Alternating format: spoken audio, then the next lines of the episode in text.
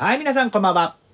発達心理サポートセンターの車重則です。さあ、今日もね、えー頑張ってやっていきましょう。発達心理サポートセンター、心理師、車重則のごちゃ混ぜラディオイェーイさあ、えー今日もね、えーご質問いただいておりますので読んでいきたいと思います。はい。えっ、と、自分の武器を見つけなければいけないと思いますが、なぜ自分の武器が必要なんでしょうか？どんなメリットがあるのでしょうか？教えてくださいというご質問ですね。はい。えっ、と、千葉県在住の、えー常に二日酔いさんからですね。えー常に二日酔いさんきついですね。はい。ご質問ありがとうございます。さあ、えっ、と、自分のね、武器を見つけるってね、結構大変ですよね。はい。武器ってね、なかなか見つからないと思うんですよ。あのーこのお話知ってますか？えっ、と、モリス君の話というものをしたいと思います。えーモリス君、モリス君ですね。あのーアメリカのね、とある、えー小学校に、あの、モリス君というか、まあ、とある小学校があったんですね。で、そのとある小学校に、えー小学校のある教室で、えーネズミを飼っていたんですね。ネズミ。で、そのネズミなんですが、ある日逃げ出してしまうと。まあ、要は、なんでしょうね、えー昼間ね、子供たちがいるんですけれど、夜、子供たちがね、みんな帰っちゃった後、どうやらね、逃げ出しちゃったのかなと。えー檻の中に朝、ね、学校にみんな登校してきたらいないと。逃げ出しちゃったんですね。そこで先生はこう言ったんですよ。みんな、クラスのみんなに、みんな、ネズミが逃げ出してしまったわ、と。今すぐね、ネズミを探しましょう。で、先生がクラスのみんなに伝えたんですね。で、みんな、一生懸命一生懸命、まあ、教室中をですよね、そのネズミを探すと。ただ、探しても探しても探してもネズミは見つからないんですよ。子供たちはブーブー言います。先生もネズミいないんじゃないのと。どっか行っちゃったんで外行っちゃったんだよって子供たちブーブー言います。しかし先生は、いや、扉はちゃんと閉まってた。必ずこの教室にネズミはいるはずだと。ちゃんと探し、探しましょうって言って、子供たちにまたね、探すことを継続させるんですね。しかし探しても探してもネズミは見つからないんです。先生もういないんじゃないの？この教室に。またね、子供たちがブーブー言い始めた頃、先生はこう言ったんです。そうだ。モリス君に探してもらおう。モリス君だったらきっと見つけられるわ。先生がこう言ったんです。子供たちはこう言いました。ええー、先生、モリスなんか無理だよ。見つけられっこないよ。ブーブー言います。なんでモリスなんかに見つけないんだよ、先生。子供たちはなぜそう言ったんでしょうか実は、子供たちがそう言ったのには訳があります。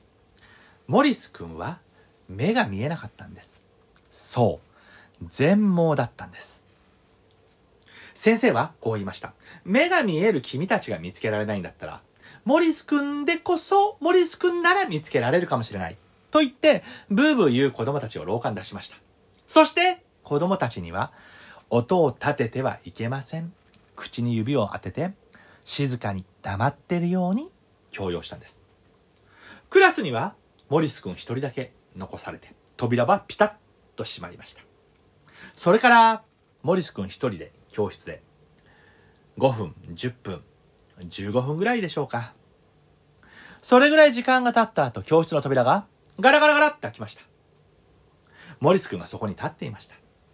そして、モリス君、手を重ねていたんですね。胸の前で。なんと、胸の前で重ねて、重ねた手の中からは、逃げ出したはずのネズミが出てきました。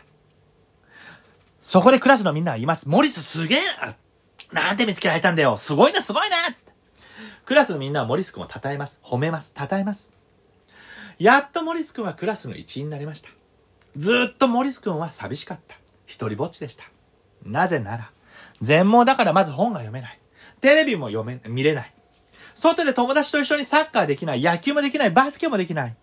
ずっとずっと一人ぼっちでした。すごく寂しかった。でもやっとクラスのみんなが認めてくれたような気がしたんです。そこで、先生はモリス君にこう言いました。モリス君、君の目は多分一生見えないでしょう。一生見えるようにはならないと思います。でも君には、誰も聞き取ることができない音を聞き取ることができる。そのすごい武器があります。そのすごい武器、聴力、そして聴覚を生かして、君はこれから一生生きていきなさい。そこが君の武器なんです。先生はモリス君にそう言いました。そして、月日が流れました。一人ぼっちだったモリス君にたくさんの仲間ができました。そして、モリス君は、世界を代表するアーティストになったんです。目が見えないアーティスト。そうです。モリス君は、世界、世界を名立てる音楽家、スティービー・ワンダーだったんです。スティービー・ワンダーはこう言います。小学校の時あの先生が自分の武器は聴覚だということを教えてくれなかったらきっと生きていなかったと思う。それぐらい毎日が辛かったと言っていました。スティービー・ワンダーは小学校の先生に目が見えない代わりに誰も聞き取ることができない音を聞き取ることができる。その武器を教えられた。だからこそ著名なアーティストになることができたんです。さて、発達障害の子、ね、様々な特性を抱えた子はたくさんいます。その子供たちにどんな武器を見つけてあげますか？自分自身では気づかない武器がその子にあるはずです。その武器を見つけてあげるのが我々大人なのではないでしょうか。私は心理師として、そして教員として、たくさんの悩みを抱えた子供たちの武器を見つけてあげられればと思います。ぜひ皆さんも一緒に困っている子供たちの武器を見つけてあげましょう。私自身いつでも協力します。さあ、今日のお話いかがだったでしょうか？ね、えー、発達心理サポセンターでは皆さんからのね、様々なご質問に、えー、いつでもお答えしています。えー、発達心理サポセンターのホームページもしくは、このね、えっ、と、音声メディアですか？ね、えっ、と、レディオトークとね、ヒマラヤとスタンド FM、ね、あの、お便りとかレターとかね、いただければ、あの、ご回答いたしますので、お気軽にご連絡いただければと思います。